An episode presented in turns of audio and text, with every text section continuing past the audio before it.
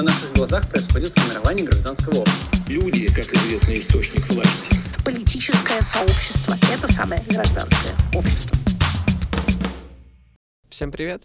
Это подкаст Политбург, Меня зовут Катя. а меня зовут Илья. Сегодня мы обсудим, могут ли организации, которые носят прогосударственную или же националистическую позицию, являться организациями гражданского общества.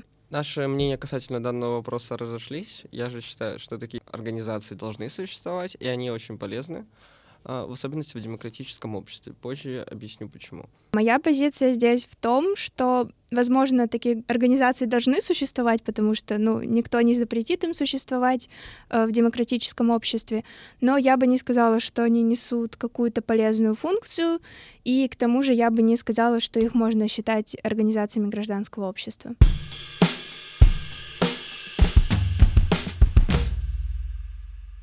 Смотри, во-первых, они отражают определенные взгляды людей, определенные интересы людей в обществе, в котором они существуют. Да, возможно, эти взгляды плохие. Например, э, идеи какие-нибудь национализма радикального, они мне не близки, чисто на моральном уровне, на человеческом, э, они вызывают у меня отторжение. Но существует определенный пласт людей, которые по определенным обстоятельствам все-таки поддерживают националистические взгляды, и то, что мы будем не замечать, либо не давать им возможности выразить свои мнения, либо интересы, это приведет просто к эскалации конфликта потенциально для меня. То есть мы проводим дезинтеграцию, хотя можем провести полную интеграцию людей и обеспечить полное какое-то признание интересов в обществе. Я согласна с поинтом про то, что эти организации существуют и отражают интересы каких-то групп людей.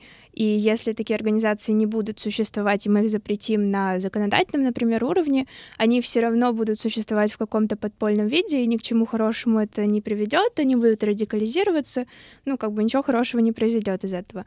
Мой поинт здесь скорее в том, что, окей, такие организации существуют, пусть они существуют, но я не особо вижу, что хорошего они могут привнести э, в развитие гражданского общества, и вообще, ну, не могу сказать, что эти организации можно считать организациями гражданского общества. Просто вопрос про их полезность и их продуктивность с точки зрения гражданского общества, он немного другой. Мы подходим к этому вопросу больше как исследователи, то есть нам важно, рационально ли иметь государству а, такие организации или нет. А я считаю, что да, как, как, как государство к гражданскому обществу, потому что эти все гражданские общества, они полностью, конечно, у нас... ну, если гра- а, организации, представленные националистическим видением, они в большинстве своем контролируются государством сейчас. Потому что это определенная идеология, которую они пытаются искусственно гибридно насадить. Им это выгодно. Но если эта организация потенциально станет таким же оружием оппозиции против ав- авторитарного государства, я бы не стал исключать это, потому что достаточно реакционная группа людей, то есть имеющих определенные ценности, и можно использовать эту группу людей потенциально как инструмент э, установления демократического режима. Ну, типа, это просто как один из иксов для достижения Y. То есть, допустим, мы говорим о том, что у нас есть какие-то нелиберальные организации гражданского общества, они занимаются своей повесткой, и в какой-то момент их повестка, возможно, пересекается с повесткой каких-то либеральных организаций, и, допустим, эти нелиберальные организации занимаются тем, что борются за права э, какой-то группы граждан, и тогда мы можем считать их организацией гражданского общества. Вряд ли у них совпадут повестки в силу их идеологического расхождения. А, Это может быть связано с общим врагом, каким может стать государство в рамках любого авторитарного режима. Потому что сейчас, например, тенденция, несмотря на то, что определенное государство, начавшее войну с другим государством, пытается искусственно как-то повысить уровень национальной самоидентичности, а, но существующие ярко известные националисты, не особо схожие, наверное, в своих взглядах с э, взглядами партии на управление этим государством, они начинают критиковать это государство. То есть они выступают как некий противовес в сторону оппозиции, опять же, вне зависимости, либеральная оппозиция или нет. Они видят полное расхождение даже а, с их э, идеями мира с точки зрения национальной призмы. Окей, допустим, если мы говорим про Россию и какие-то националистические организации гражданского общества, я бы не сказала, что на данном этапе они привносят что-то хорошее, потому что все, что мы видим, это организации националистические, которые занимаются только тем, что борются во многом именно с либеральным гражданским обществом, с которым и так борется государство. И я не особо вижу, что эти прогосударственные организации гражданского общества, если их так можно вообще назвать, занимаются чем-то полезным, защищают чьи-то права. Ну, опять же, защита прав не входит изначально в сферу их интересов. Ну, ну, националистическая организация защищает права нации. А мы можем вообще говорить, что это организация гражданского общества, если организация носит прогосударственную позицию, во многом эти организации аффилированы с государством, есть ситуации, когда они там косвенно или напрямую получают финансирование от государства, и при этом они не занимаются защитой прав э, какой-то группы граждан или граждан в целом, как мы можем говорить, что это организация гражданского общества?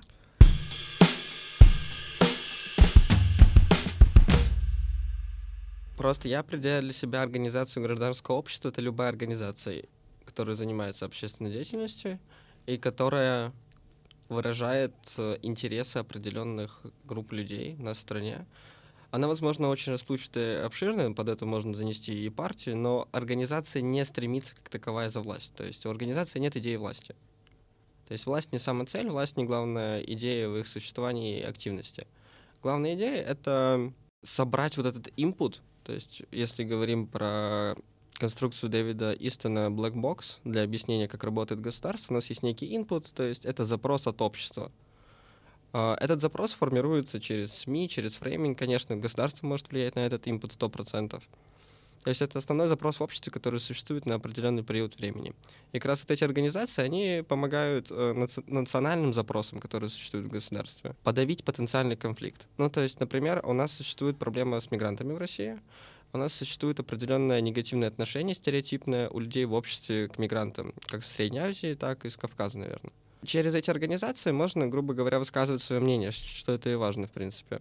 После чего это мнение будет как-то пробираться в медиа, то есть существует определенная организация, недовольная тем-то, тем-то, и государство будет решать это через полисис. Если государство то есть получит, грубо говоря, этот input и решит его исполнять, что немаловажно, потому что, да, авторитарные государства не особо эффективны в этом вопросе. То есть, если это собирает определенный input, то это прикольно.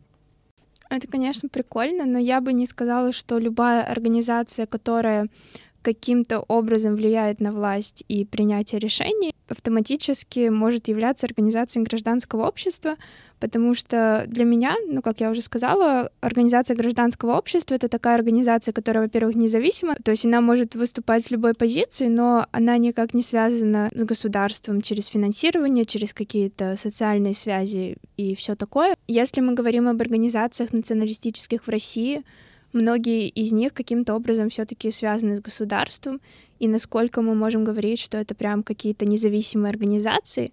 То есть, мне кажется, здесь стоит разделить организации гражданского общества в России нелиберальные. Это те, которые основаны добровольно, и занимают какую-то свою четкую или нечеткую позицию, и при этом у них какое-то есть нормальное финансирование негосударственное, и такие организации действительно можно считать организациями гражданского общества. Но если мы говорим о каких-то там фиктивных организациях, которые каким-то образом получают финансирование от государства или же просто каким-то образом э, тесно связаны с государством, то, мне кажется, мы не можем говорить о том, что это будет организацией гражданского общества? Ну, просто вопрос финансирования, он очень, достаточно двоякий для обсуждения, потому что если мы говорим, что, да, государство спонсирует определенную организацию, значит, эта организация уже априори не имеет какой-то независимости с точки зрения управления собственной повесткой э, и манифестации своих ценностей.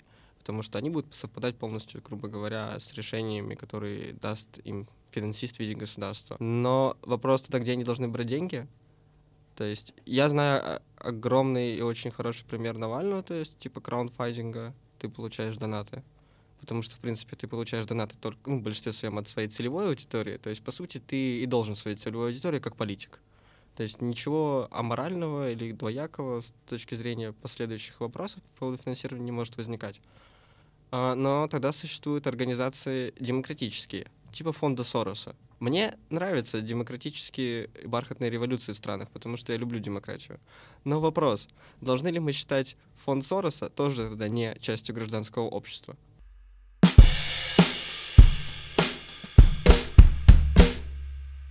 Фонд Сороса — это организация, которая финансируется Соросом. частными лицами. Да. Ну, то есть они выражают интересы Сороса исключительно. Потому что Сорос главный финансист. Ну окей, это частное лицо, а не государство. Ну, а в чем разница здесь? У того и того есть э, желание, определенные цели и мотива- мотивация совершать какие-то действия. Да, возможно, но если это какой-то частный инвестор, который преследует свои личные цели и, ну, то есть создает организацию посредник, которая потом э, финансирует какие-то демократические инициативы, ну, то есть, возможно, ее можно называть аффилированной с какой-то организацией, ну, то есть в данном случае с фондом Сороса, но нельзя сказать, что она прям очень сильно от нее зависит. Мне кажется, нужно почитать условия финансирования просто. Окей, если мы предположим, что государство может на безвозмездной основе финансировать что-то. Просто сама формулировка безвозмездности финансирования, а, она очень не аргументирована для меня, потому что это в любом случае, зачем ты делаешь это? То есть ты получаешь что-то за свои деньги. То есть это как рыночное поведение любого игрока. Ну, если мы предположим, допустим, что демократическое государство хочет отдать на аутсорс какие-то штуки, которыми оно не может хорошо заниматься, типа какой-то паллиативной помощи и всего такого, то оно, естественно, будет поддерживать э, организации, которые этим занимаются. Но мы же не можем сказать, что эти организации там имеют какую-то политическую позицию, ну, именно в демократическом обществе. Наверное, когда у нас государство не аффилировано с какой-то партией или с каким-то человеком, ну, то есть когда оно не авторитарное, когда у нас меняется власть, Не персонализировано. да, не персонализированное, ну и просто не авторитарное, когда у нас меняется власть, по сути, в США, то есть финансирование не зависит от того, кто находится у власти, а просто есть какой-то бюджет, который дается организации для того, чтобы она там этим занималась, то, наверное, это окей, потому что ну, то есть организация получает эти деньги, ну, на какой-то безвозмездной основе, это не зависит от ее политической позиции и от ее каких-то предпочтений. Можно, наверное, с этим согласиться. Переходя к нашим реалиям, вопросу о организации, которая появилась у нас в университете, и с которой мы были неожиданно столкнуться, на самом деле, в нашем достаточно либеральном университете пока что. А, Эта организация называется «Белый ворон». Мы учимся в питерском кампусе, она тоже у нас появилась неожиданно, и мы провели некое исследование, связанное с этой организацией. Интервью у основателя, получается, филиала в Санкт-Петербурге. И мы получили не то чтобы как бы интересную информацию, она была предполагаема, но просто до сих пор не как-то не увязывается то, что такие организации существуют в либеральном вузе. Наверное, это и есть что-то прекрасное в либеральном вузе, что даже такие организации с таким мнением могут уживаться здесь. Несмотря на, наверное, какую-то не особую сильную поддержку общества, хотя последователи у них есть, судя по комментариям в группе и подписчикам и активной деятельности. Я бы сказала, что здесь они, может быть, даже несут какую-то полезную функцию для нас, как представителей какой-то плюс-минус либеральной идеологии, потому что если люди какие-то во власти будут видеть, что в ВШ есть такие прогосударственные организации э, и какие-то начинания, они посмотрят и скажут, ну, не очень либеральный вуз, в принципе, вот они сами справляются с тем, чтобы быть в какой-то степени прогосударственными, и можно не слишком контролировать образовательную систему здесь. А ты думаешь, что все-таки оно как-то само появилось, да, эта организация? Я не знаю, мне кажется, в этом и проблема, что мы не можем четко говорить, это гражданское общество или нет, потому что мы не знаем ну, реально основателя этой организации, откуда пришла эта инициатива. То есть мы не можем со стопроцентной уверенностью сказать, что это было добровольное объединение людей, студентов, студенток, которые хотели этим заниматься. Ну да, есть такие подозрения. Просто ситуация похожая очень а с 2012 годом. Самые счастливые годы России, наверное. Один из хедлайнеров э, протестов был Удальцов, если не ошибаюсь. И Удальцов после того, как закончились протесты, как он очень одиозно сидел в тюрьме, он занял позицию в Госдуме, если не ошибаюсь, в коммунистической партии. И, по сути, он был представ- ярким представителем э, национального движения. С 2012 года, как раз с выхода русского марша на улице после фальсификации голосов в Госдуму выборов. А, Вышло огромное количество националистов, русский марш, они прошлись по улицам, их начали просто метелить а, представители так называемого закона в России. И после этого и началась, то есть хлынула война, волна протестов абсолютно против фальсификации митингов, против закрепощения как-то людей, за свободу, в принципе, прав и всех, без разницы, каких э, взглядов ты придерживаешься. Там были националисты, там были либералы, в принципе. И мы все прекрасно знаем, откуда начинал э, Алексей Навальный и какие видео у него были э, в кабинете у дантиста что, в принципе, с этими людьми можно вести диалог, и эти люди могут стать нашей потенциальной поддержкой в достижении определенных гражданских прав, как часть гражданского общества. То есть я призываю к консолидации некой. Но почему я сравнил все-таки с Белым Вороном? Потому что также после закон... окончания митинга 2012 года, когда стало понятно, что протест развален абсолютно или предан, uh, у нас появляются такие организации, как НОДЖи, да? Да. Да, это организация, которая полностью собрала в себе оставшихся представителей национального движения, то есть большинство их на самом деле собрала в себе. И эта, государ... эта организация полностью спонсируется государством и ведет государственную риторику. То есть очень удобно давать некий видимый плюрализм с целью просто объединения под собственную риторику. То есть квазиплюрализм так называемый. Ага, я, наверное, поправлю тебя только, что Удальцов не стал депутатом Государственной Он Думы. стал, да? Он сидел в тюрьме, стала депутатом в 21 году его жена от КПРФ. А, вот. Такая Тоже интерес... очень смешно. Они не развелись, если я не ошибаюсь, до сих пор, до сих пор вместе. Я не помню, к сожалению. А, по поводу организации НОТ, э, я вчера читала о ее финансировании, и не то, чтобы прям напрямую она финансируется государством, это какие-то там схемы, ну, то есть, возможно, косвенно она финансируется государством, ну, мы просто не можем прям точно сказать об этом. И по поводу нот я еще хотела сказать, э, несмотря на то, что про финансирование мы не можем точно говорить, но как бы руководителем нот является Евгений Федоров, который э, был депутатом Госдумы от Единой России, состоит в партии, и как бы это выглядит очень странно, когда депутат от партии власти занимается тем, что пытается делать вид, что он относится к гражданскому обществу, его организация, и что они делают какие-то полезные вещи. Хотя все, что я читала про деятельность НОТ, это э, борь... ну, то есть НОТ занимается тем, что борется с организациями либерального гражданского общества, по сути, помогая в этом государству и делая всю грязную работу за государство. Ну вот к вопросу, да, про НОТ как раз, что НОТ бы я и не считал бы, скорее всего, организацией, которая является частью гражданского общества. Оно, ну, оно просто выполняет определенные некие полукарательные функции государства, направленные на оппозиционную деятельность других э, организаций, в частности либеральных, да, типа они пытаются продемонстрировать этот идеологический конфликт, хотя мы видим такой конфликт, кто твой владелец абсолютно. И все. То, что у либеральных его, скорее всего, нету в России, потому что это оставшиеся одиозные люди, которые здесь что-то хотят делать а нот это полностью спонсируется государством. Ну да, в проявлении человека, который является руководителем ноты из Единой России, это такой доисторический популизм, видимо, с попыткой зацепить хоть каких-то еще молодых.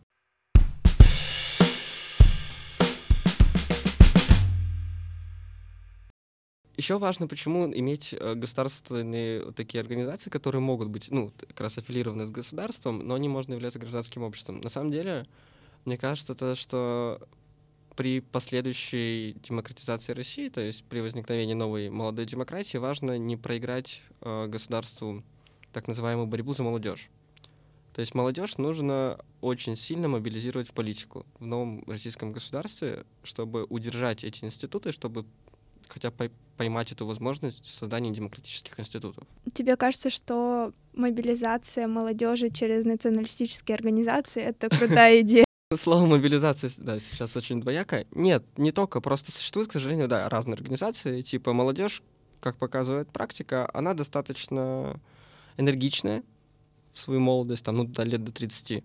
То есть это люди, которые, да, им нравятся разные радикальные даже зачастую, к сожалению, идеи, но это как бы привычка или биология, которая существует в нас, и мы от нее не можем деться.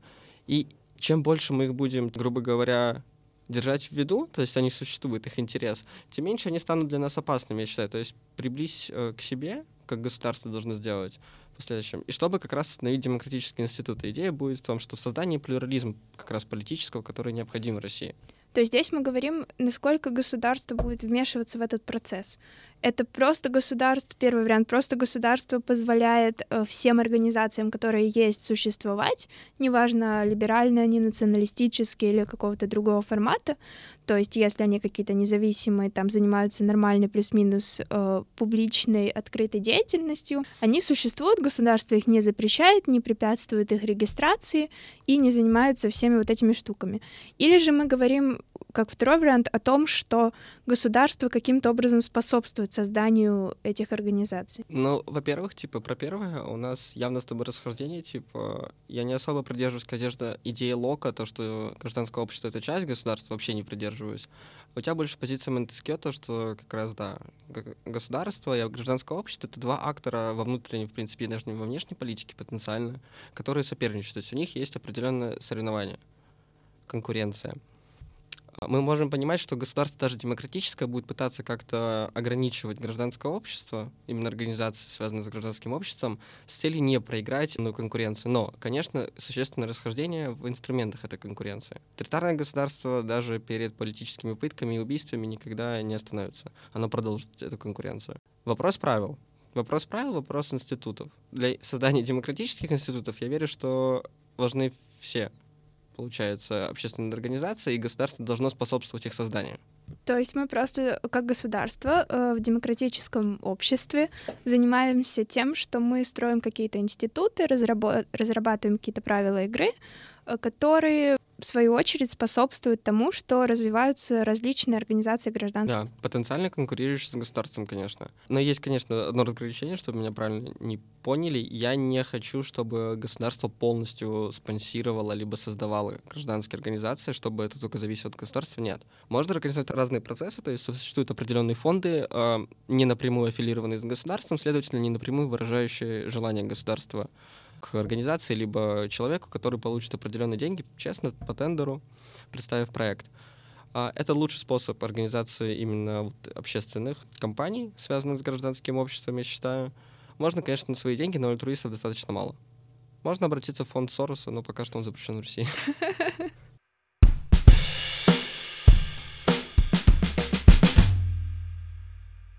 Да, если мы возвращаемся все-таки к теме нашего подкаста, э, Хотелось бы услышать побольше про организацию «Белый ворон». Вы проводили исследования по ней. Да, моя однокурсница Карина, она даже брала интервью представителя «Белого ворона» у, если не ошибаюсь, создателя питерского филиала «Белого ворона» она брала интервью.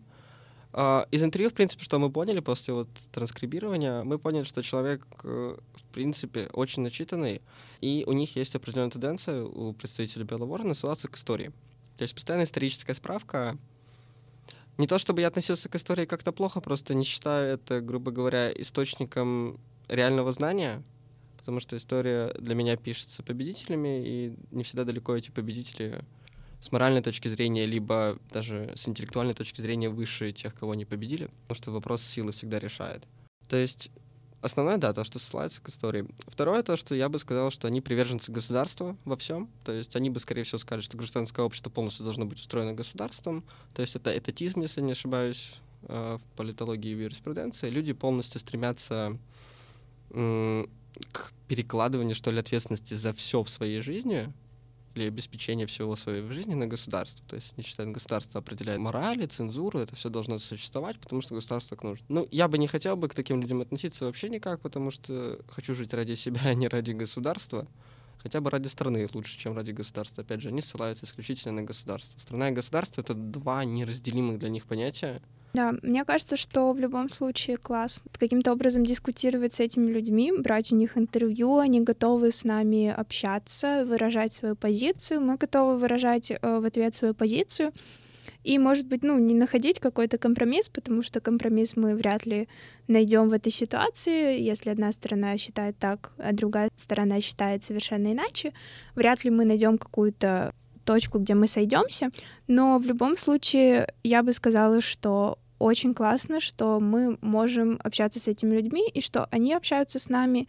И, возможно, это каким-то образом поможет когда Россия будет демократизироваться и будут создаваться и другие организации гражданского общества. Да, я тоже думал, что это очень важно в будущем будет, потому что есть диалог, и существует диалог между разными представителями разных культур, ну, даже не культура, почему культура, разных мнений, в данном случае направлений политических, это очень важно в будущем с целью предотвращения определенного конфликта. То есть отсутствие диалога — это в любом случае конфликт, к сожалению, не нахождение компромисса. Мы здесь хотя бы понимаем, как вести разговор с людьми данных мнений националистических, традиционалистических. Хотя они, кстати, себя не называют националистами, они утверждают, что они традиционалисты. Но что меня вот смутило в первую очередь, первый пост, который они выпустили, когда стали уже частью э, питерской вышки, как организация.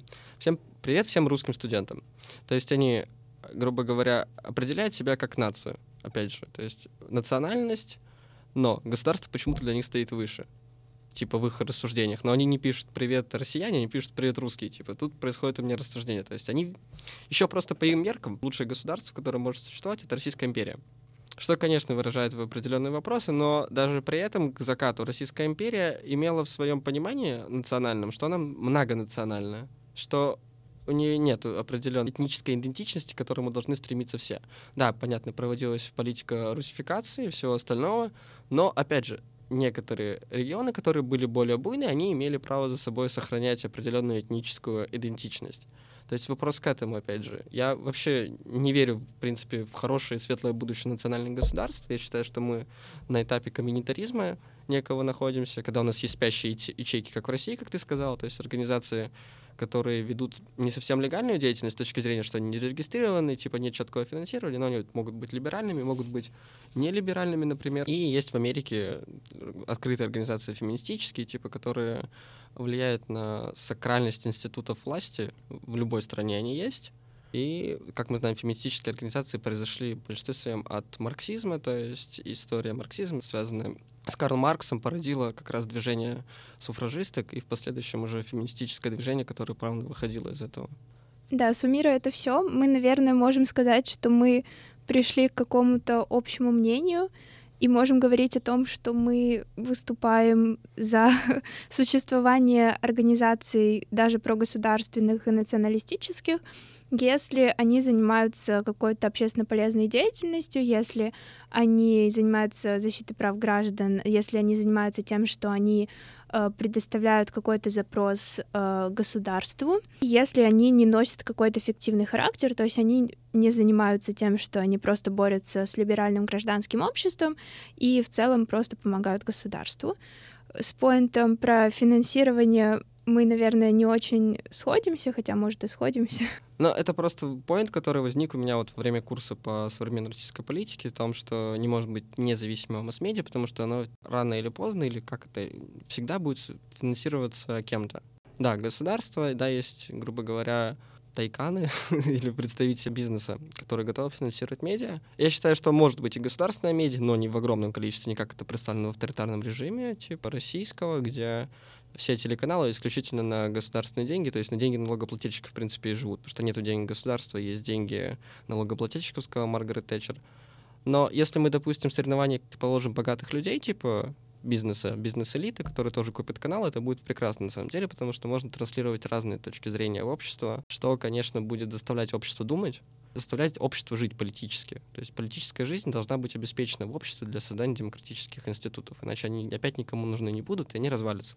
Окей, okay. наверное, на поинте про финансирование мы сошлись на том, что если государство демократическое и финансирует организации вне зависимости от их политической позиции, не требует от них ничего, в принципе, взамен, их можно считать э, обычными организациями гражданского общества.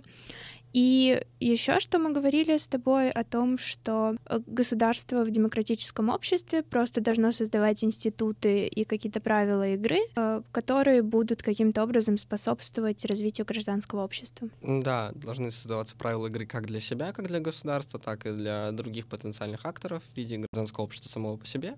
Также оно должно создавать именно платформу, на которой люди захотят создавать какие-то гражданские организации потому что государству, как Лекому Левиафану, важно построить себе вот этого соперника внутри государства, чтобы становиться лучше. То есть это, грубо говоря, залог успеха — это хорошая конкуренция. Вот государство должно вырастить из гражданского общества, молодое демократическое государство, себе вот этого соперника. В принципе, все. Потому что государство априори типа изначально сильнее, оно уже имеет институты, оно имеет финансирование четко, оно создано давно, вот идея государства. Любое гражданское общество — это что-то новое, это, грубо говоря, зародыш которое государство сначала должно помочь и вырастить, чтобы потом с ним конкурировать. Но опять же, по правилам, которые оно само придумало. Я думаю, что мы, наверное, все обсудили с тобой сегодня. Да, я думаю, это все. Всем спасибо. Это был подкаст Политбург. Сегодня мы проговорили про общественные организации с разными наклонностями, националистическими либо либеральными, и должны ли они иметь место в демократическом либо вообще в любом государстве. Да, спасибо, что слушаете нас. Всем пока. С вами был Илья и Катя. до свидания. На наших глазах происходит формирование гражданского общества. Люди, как известный источник власти. Политическое сообщество — это самое гражданское общество.